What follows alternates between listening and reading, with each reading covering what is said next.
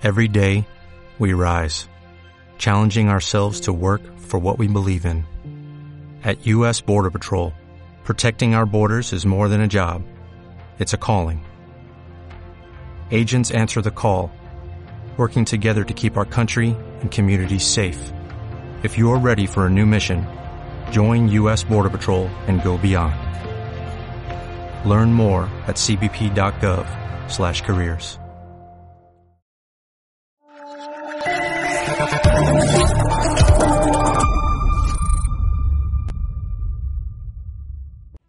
Muy buenas a todos, esto es Estado de Alarma. Hoy estrenamos este programa por YouTube de media hora de duración. Estaremos de lunes a jueves a partir de las ocho y media de la tarde.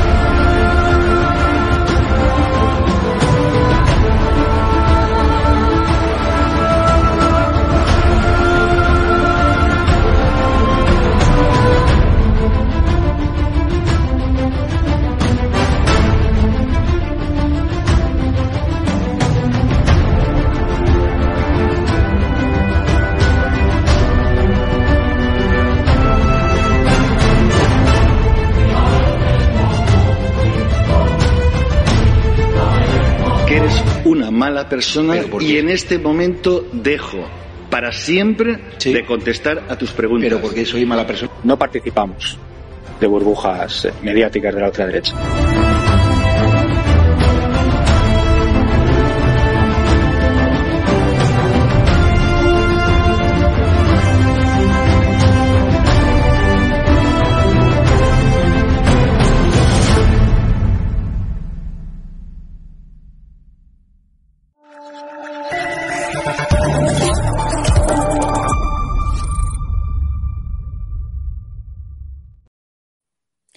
Muy buenas tardes. Hoy nos encontramos desde EDATV presentándoles un caso, uno más en España sobre ocupación. Hoy con nosotros se encuentra María Rosa, otra víctima más de la ocupación, en este caso es de Inca Ocupación. Va a estar contándonos cómo vivió este proceso tan difícil y en el que los ciudadanos eh, sufren la indiferencia de las instituciones del Estado y de las leyes que en lugar de ampararlos a ellos por ser los propietarios eh, y las víctimas principales de la pérdida de sus bienes, eh, se ponen del lado de, es de aquellos que van en contra de la ley y deciden eh, quitar lo que por derecho le pertenece al dueño de la vivienda. Bienvenida, eh, María Rosa, al programa. Hola, hola.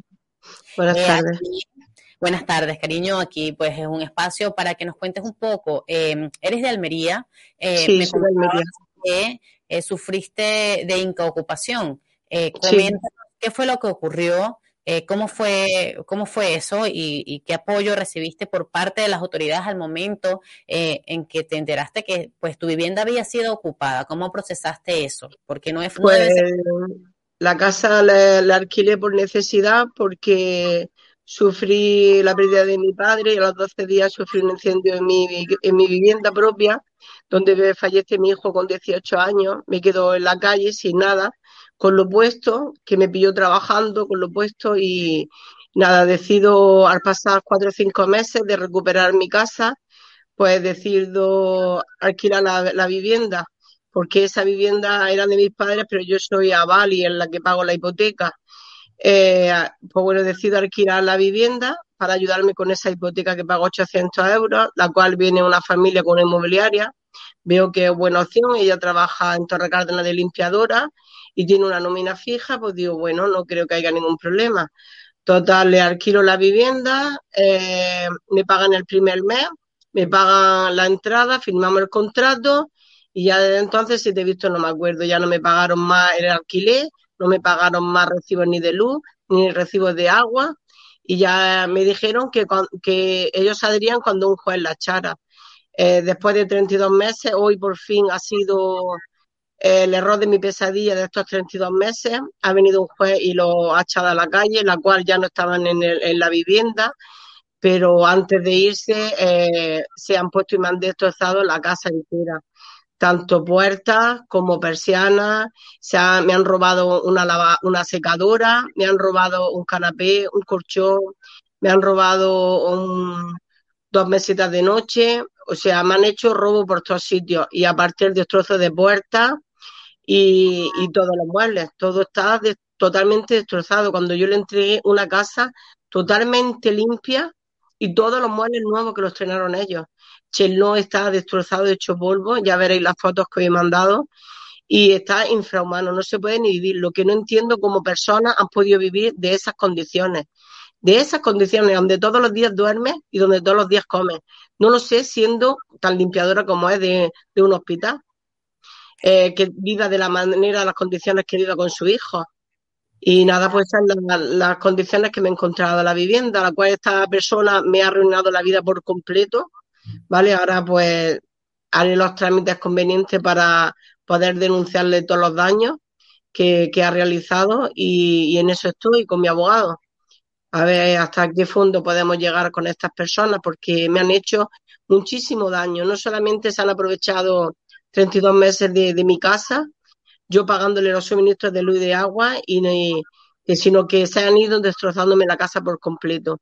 Y, luego, pues nada, no han hecho nada, ni la nada, ni los del juzgado, no han hecho lo que es nada en, en esto avanzar. Hay que esperar a un propietario años para poder recuperar tu propiedad y luego, claro, estos años pasan que la recuperas como la recuperas, en qué malas condiciones la recuperas. Ahora, ¿quién me va a pagar a mí todos esos daños? ¿Quién me va a ayudar para, para esos daños poder arreglar esa casa de nuevo, ponerla al día para poder alquilarla nuevamente? Porque yo sigo en una situación.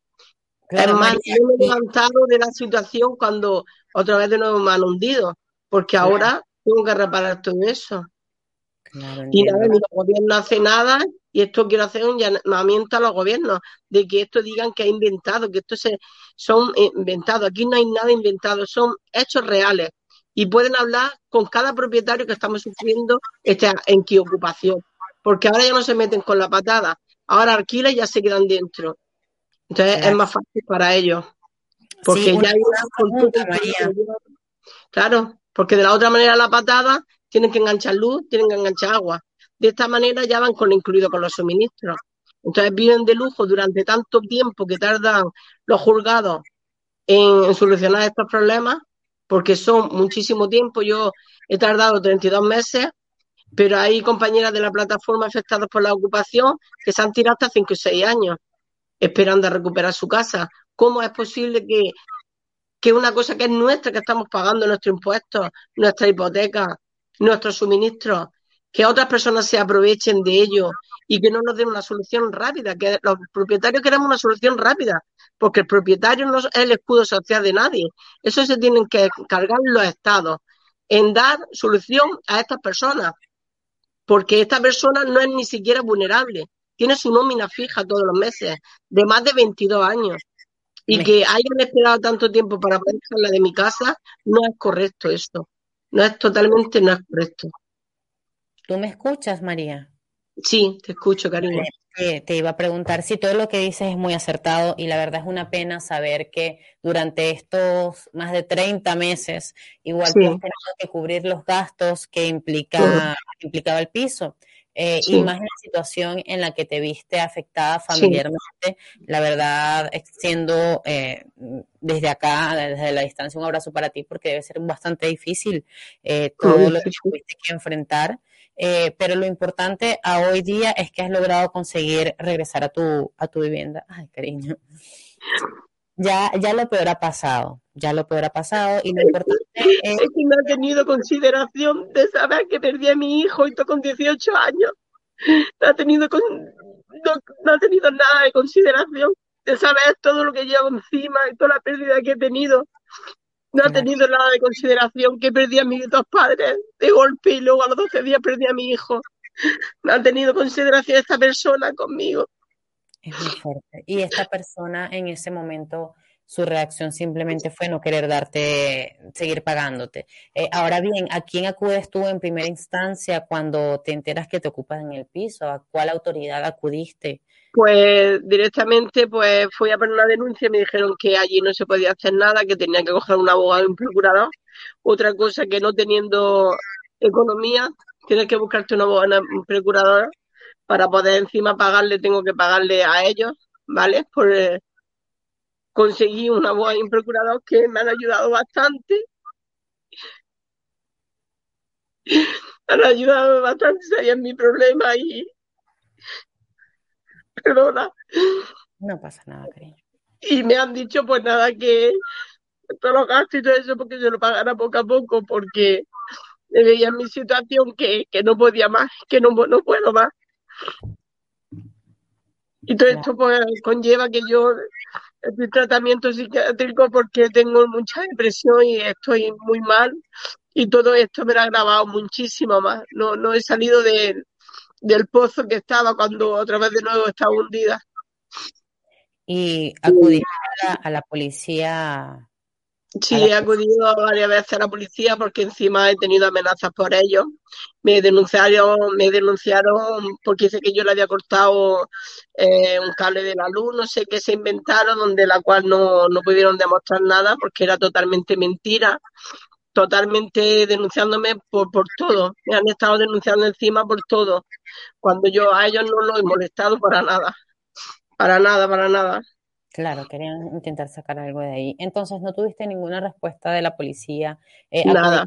A otra autoridad mm, de institución del Estado? En varias ocasiones llamé a la policía y la policía me dijo que ellos no podían hacer nada, que ellos están atados de piel y mano, que ellos no, no tienen orden de desalojar a nadie inmediato. O sea, esto deberían de darle más, más autoridad a la policía, a la propia policía, y que los juicios no tardarán tanto, no tardarán tanto y que no la opción a estas personas a poder eh, tener opción a, apelar un juicio o a reclamar, que no le dieron la opción esa que le dan de los 10 días.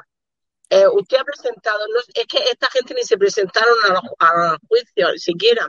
Estas personas no se han presentado, no le deis la opción de 10 días para que reclamen nada. Si estáis demostrando, están demostrando que esa vivienda no es de ellos, ni ahí le corresponde nada. En inmediato, una orden de desahucio. No tiene por qué tardar tanto esta situación. Y esto deberían de poner un remedio inmediato y estudiarlo y poner un, remedio inmediato, que esto no es, esto es una vergüenza el país que estamos ¿eh? y que tengamos que estar de esta manera que no hay una ley que nos proteja al propietario, para nada, estamos desamparados totalmente. Y luego, eso es otra cosa, que tenemos que estar asumiendo su suministro de luz, agua. Yo en mi caso era 800 de hipoteca, más luz, que la luz y el agua era un derroche, claro, como ya no lo pagaba, de ciento y pico de euros todos los meses, más aparte 40 de comunidad, más aparte al año el IBI, la basura, que todo eso también lo he estado pagando yo. Y estas personas que pasan, ahora se van y se van de rosita no hay una condena para ellos que tengan miedo a estas personas a, este delito, porque esto es un delito, lo que han hecho es un delito total.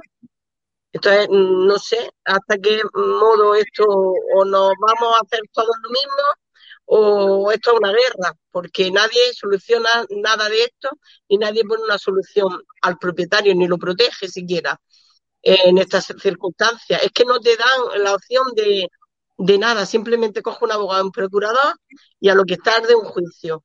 Puede tardar a mí. ¿Intentaste en algún momento conciliar con ella, con esa Mira, persona? Yo, intenté llegar a un acuerdo con ellos. Le dije, cuando llevaban tres o cuatro meses, que le dije, mira, tengo esta situación, yo no puedo mm, con esto tal, vamos a llegar a un acuerdo, busco una casa de... Ay, es que no es muy fácil buscar casa de alquiler. Entonces yo le dije, vale, yo busco casa de alquiler le ayudé, le busqué dos casas de alquiler, la cual fueron a verla. Y le dijo que no se iba porque no le gustaba. Luego me dijo que no tenía dinero para irse a dar la fianza a otra casa de alquiler. Yo le dije, vale, no te preocupes, yo te ofrezco 1.500 euros para que te vayas de mi casa, que yo necesito mi casa. Le ofrecí pidiendo yo el dinero, no teniendo, pidiéndoselo a un familiar, 1.500 euros para que, eh, para que se fueran de la casa. Me dijeron que no se iba. Y ya por último me dejó que no se iba hasta que un juez no lo echara. Y que como la molestaba, como la molestara que me denunciaba. Sea, tengo la, la, tengo los mensajes de esta persona amenazándome. O sea, que siendo ella la que está ocupando tu casa, la policía iba a por ti. Esto es increíble. es una situación. La policía directamente decían que no podían hacer nada.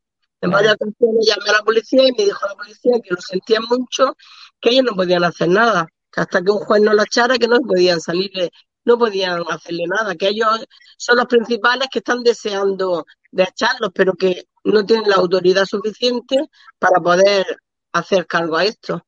Entonces yo la anquiocupación tendría y la ocupación tendría que ser una cosa inmediata. Es decir, vale, pues esta persona tal ha dejado de pagar el alquiler, venga, fuera, inmediato. No nada de tardar años, no, en inmediato, que sean dos o tres días que tú pones la denuncia, eh, vaya a una esta judicial y que te lo eche de la vivienda. Tanto como la ocupación como la inquiocupación. Porque estamos hablando que hay mucha inquiocupación aquí en España, muchísima. El que ya no, como te he dicho antes, no dan la patada. O sea, se meten con un contrato y ya como que tienen más valor. Supuestamente ellos se ven como más reforzados por tener un contrato. Porque está lo primero que me dice que tiene un contrato, que la ha engañado. Un engaño de que si tú has dejado de pagarme a mí los suministros, yo fui a los, dos, a los dos o tres meses, no me pagaba, fui con un nuevo contrato con la inmobiliaria y le dije, mira, te doy un nuevo contrato y te doy dos meses para mandar en mi casa. Y dice que ese contrato era falso. Claro, era falso porque supuestamente ella me iba a un abogado de pago que para pagarme no tenía, pero para pagar de pago sí tenía. Y le dijo la abogada que ese contrato era inválido, que no era un contrato. María, María, que está sacando el micrófono del, del móvil. Vale. que, no era un que no era un contrato legal porque supuestamente ella le había dicho al abogado de que me estaba pagando los suministros. Cuando yo hablo con su abogado, Dice, no, es que ellas me han dicho que te está pagando los suministros, que te está pagando el alquiler de los suministros. Y eso es totalmente mentira. Ella a mí no me está pagando nada, por la cual he hecho un nuevo contrato para que abandone la vivienda en, en dos meses. O sea, y todo ha sido mentira, engaño sobre esta persona, bueno, ha sido una 32 meses de pesadilla con esta persona. apoyo de, o sea, aparte de lo que me vienes contando, apoyo de, alguna institución en particular del Estado? Nada. Municipal, ayuntamiento. Nada, no he tenido apoyo de nada. Fui a las asistentes sociales, pero como soy autónoma, eh, me dijeron que iban a mirar tal y cual, y como era autónoma, que no me podían ayudar a nada. Digo, vale, soy autónoma, Usted mismo lo ha dicho, yo no tengo un sueldo fijo como ella, ni tengo nada. Yo hoy gano, mañana no gano. He tenido que estar, bueno, que estoy aún todavía, trabajando de noche y de día en todo lo que me sale.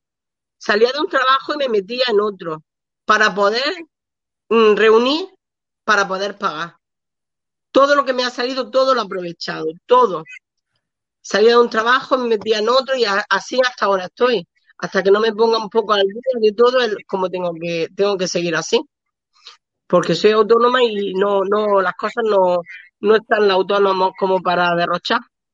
¿Y cómo lograste que, que se diera el fallo a tu favor? Porque, como lo has dicho, hay personas que tardan hasta cinco años, en cinco o seis años, incluso más tiempo en lograr conseguir ese desalojo por parte de, los ocupas.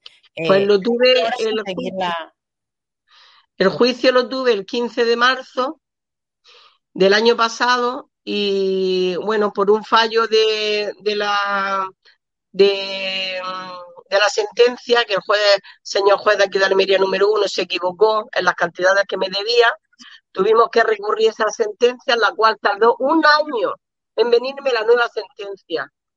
Me tardó un año en venirme la nueva sentencia. Me tarda un año, me viene la sentencia y nada, y luego pues no me viene la sentencia que se tienen que ir de la casa, me viene solo que se tienen que abandonar el domicilio. Pero como no le ponen fecha, pues tenemos de nuevo que pedir que nos den fecha de lanzamiento, la cual me daban fecha de lanzamiento para el día 15 de diciembre, como hubo, hubo la huelga la huelga de, funcionarios, vino la, los del juzgado y me paralizaron el desahucio porque había huelga y habían dado orden de que no se, eh, ese día no se sacaba nadie de los pisos, la cual mm, le pido y le ruego que me den otra nueva cita y ha sido hoy por fin la lotería que me ha tocado el sacarme a estas personas de mi casa y de mi vida, porque son, es de lo peor, de lo que hay aquí en Almería, una, vamos, de lo peor que hay. Eh, enhorabuena, y, lo, importante a pesar de todo lo que... Es que no es la primera vez que lo hacen. Hay Son cosas que resaltar, hay cosas que resaltar y súper graves. Por ejemplo, eh, la burocracia. Primero, la burocracia que implica solicitar tu derecho sobre tu propiedad. Porque Exactamente, es que, es que mi propiedad, es mi derecho. Eh, yo no tengo por qué aguantar que personas estén viviendo a costa mía. Claro, en segundo lugar es saltarse la, norma para el propietario y no para el que está eh, eh, rompiendo con la ley. Exacto. Claro, está incumpliendo porque si tenías un contrato, y esto se ha hablado muchas veces y, en y hay algunas comisiones en el Congreso de los Diputados aquí en Madrid que lo han hablado, y es que si tienes un contrato donde hay ciertas condiciones, es muy... Ha incumplido ese contrato fuera es muy injusto que el propietario incluso, o sea, no tienes ningún resguardo como propietario aquí. No, no, no, no. Desde el momento que tú vas a comisaría y denuncias que ese contrato ha dejado de pagar y ha dejado de pagar todo, debería de ir la policía mismo y sacarlo en inmediato. Usted ha terminado el contrato por falta de pago, inmediato a la calle. Pero de en cero coma, ¿qué esperamos? A lo que hemos esperado, por ejemplo, en mi caso, bueno, en mi caso, como represento millones de casos que hay, pero esperamos a que llegue este momento y que nos encontremos encima las viviendas totalmente destrozadas como nos la encontramos. Ahora, ¿quién me va a pagar a mí? ¿Me van a pagar a mí el Estado? ¿Me va a pagar a mí alguien el daño que me han causado en el piso? ¿Quién va a venir ahora a repararme todo esto? Claro, vamos a mostrar. Si, por ejemplo, alguien que me ve por aquí, me escucha, eh, me llama y me dice, mira, te vamos a dar X dinero, te vamos a mandar a una empresa para que te reparen la vivienda. ¿Hay alguien que me va a ayudar en eso? Pido ese llamamiento. Si por favor hay alguien que me pueda ayudar para reparar la vivienda, para por, lo menos ponerla digna para poder alquilarla nuevamente, porque necesito alquilar esa vivienda para poder no perder mi vivienda donde vivo con mis dos hijos. Vale, porque ¿no te, da miedo volver a. ¿No te, da miedo, ¿No te da miedo volver a alquilar la vivienda? Me da mucho miedo, muchísimo he llegado hasta mm, pensar en venderla, pero se debe muchísima hipoteca porque mis padres por desgracia se rehipotecaron y se debe mucha hipoteca y no me van a dar lo que lo que se debe de hipoteca, entonces la cual tengo que volver a alquilarla, pues claro que tengo miedo, tengo muchísimo miedo que no vuelva a pasar lo mismo. pero tampoco puedo decir no alquilarla porque no puedo pagarla. Vale, bueno, vamos a mostrar las imágenes, María, de cómo quedó el departamento, tu, piso. Eh, estas imágenes que voy a mostrar a continuación son de cómo dejaron eh, el piso de, María una vez se fueron estas personas de, de su casa. Eh, pues es una pena, es una pena las condiciones en las que se encuentra todo. Eh, sobre todo porque nos cuenta María que eran artículos nuevos, todo estaba nuevo, era un piso reformado. Yo tengo todas las facturas de eso.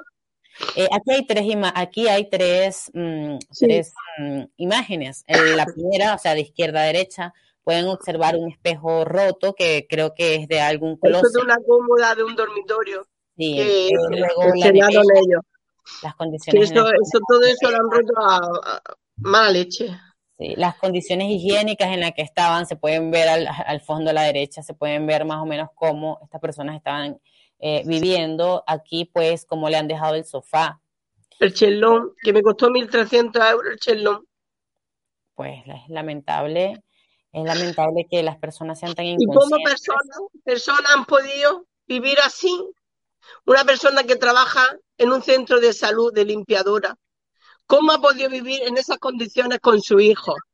Que eso debería hacer, hago un llamamiento a que se encarguen las asistentes sociales de estas personas, porque hay infrahumanos como viven su hijo.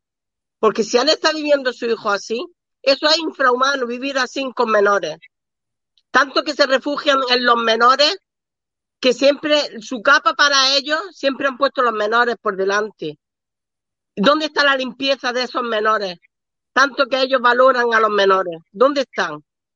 ¿Dónde está la limpieza? Porque una persona que trabaja en un, en un hospital público de aquí de Almería, de limpiadora, que lo sepa todo el mundo. Una, una última cosa, que ya para terminar el programa, María, eh, ¿qué mensaje darías tú a las autoridades del Estado, a esos actores políticos que están puestos por los ciudadanos para eh, cumplir con las demandas de ustedes como, o de nosotros, como miembros de, este, del país, de, de, la nación, porque entendemos que para eso están los funcionarios públicos, para atender las demandas y estar a favor de la legalidad y no de lo que viene ocurriendo con el tema de la ocupación, que es muy lamentable porque eh, a resumidas cuentas, eh, el tema de en España, en España es impunidad completa para el que está infringiendo la ley y lamentablemente el que lleva gastos, el que lleva procesos legales, el que se tiene que incluso someter a denuncias por parte del que está cometiendo el delito, es el propietario que es la víctima en todo esto, pero que al final es el que termina perjudicado y el Estado no le reconoce absolutamente ningún derecho. Entonces, eh, brevemente, María, eh, en dos minutos, ¿qué le dirías tú a esta pues le diría a los del Estado que, que esto se lo tomen muy en serio, que esto es nada de lo que, nada, es mentira, todo es real y todo esto es lo que estamos sufriendo los propietarios. Que metan más leyes duras, pero que lo hagan ya e inmediato que no le den más coba a toda esta situación, que estamos pasando los propietarios, los pequeños propietarios no somos ricos, ni somos el escudo social de esta gente, ¿vale? Para hacernos nosotros cargo de estas personas, que sean ellos los que se hagan cargo de estas personas. Y que nos den protección al propietario. Si quieren que sigamos alquilando nuestras viviendas. Desde el gobierno, eh, algunos actores políticos de Podemos, PSOE, sobre todo Podemos, ellos promueven la ocupación. ¿Qué le dirías tú a esos políticos que hoy sentados desde la comunidad de una institución del Estado, que reciben un sueldo por tu trabajo y el de millones de españoles, ¿qué les podrías decir? Pues yo le diría que, yo le diría que, sí, le diría que todo esto es bien serio, que el propietario lo estamos pasando bastante mal y que si ellos creen que todo esto es mentira, que se lo lleven a su casa. Que ellos se lo lleven a, a sus mansiones, a sus casas que tienen y que les paguen ellos la luz, el agua, los suministros, se lo paguen todo como estamos haciendo el pequeño propietario. Eso es lo que yo le digo a los del gobierno, tanto a Podemos, yo es que no, no entiendo de, yo entiendo del que lo hace bien al que lo hace mal. Yo no soy ni de un bando ni de otro. No sé de política, no entiendo, ni sé hablar de ella, pero sé la realidad, lo que estoy viviendo. Estoy viviendo una situación caótica, que ellos mismos están protegiendo a esta gentuza, porque no tengo palabras como describirlo, y ellos están protegiendo a todas estas personas que realicen esta ocupación, tanto en que ocupación como ocupación, porque no hay unas leyes de castigo para estas personas. Eso es lo que le diría a estos gobiernos. Que pongan ya leyes duras para estas personas y que protejan más al propietario, que es el que pagamos nuestros impuestos y el que pagamos sus sueldos. Los sueldos que ellos están asentaditos ahí sin hacer prácticamente nada y se lo llevan bien calentitos. Mientras aquí el pequeño propietario sufrimos esta situación que estamos sufriendo como la mía. Eso es lo que le digo al gobierno. Muchísimas gracias, María. Muchísimas gracias, por venir a contarnos sobre tu experiencia bastante... Eh, bastante bastante dolorosa. difícil, eh, la verdad es que me tocó muchísimo porque me da mucha pena saber, escuchar lo que tuviste que atravesar y aparte de eso, enfrentarte a una situación como esta, que es lo menos que se quiere, ¿no? Suficiente ya con Que porque nadie pase la muerte de un hijo, por nadie pase la muerte de un hijo. Y luego la situación que después de la muerte de mis padres y de mi hijo he vivido con estas personas. ha sido una auténtica pesadilla. Ven, bueno, sí, la verdad es que sí, lo lamento muchísimo y lo importante es que recuperaste tu casa. Esperemos que ya con, con mayores medidas puedas alquilarla sin atravesar lo que volviste a atravesar. Y yo te desde aquí te abrazo fuerte, te deseo mejor, María, ya todo va a estar mucho mejor. Estoy muy feliz por ti, por esa recuperación de tu vivienda. Sí, yo también estoy feliz por una parte. así como María, muchas personas en España han perdido su vivienda por la ocupación, ocupación que es legitimada y resguardada por las instituciones del Estado, lamentablemente. Bueno, esto ha sido todo el programa de hoy. Muchísimas gracias de nuevo a, ti, María, por participar y contarnos esta historia en EDATV. Y muchísimas gracias. a los que nos están viendo. Espero que el mensaje de María quede para, para todos los que han podido observar y escuchar eh, las declaraciones de ella. Muchísimas gracias. Hasta una próxima edición. Muchas gracias.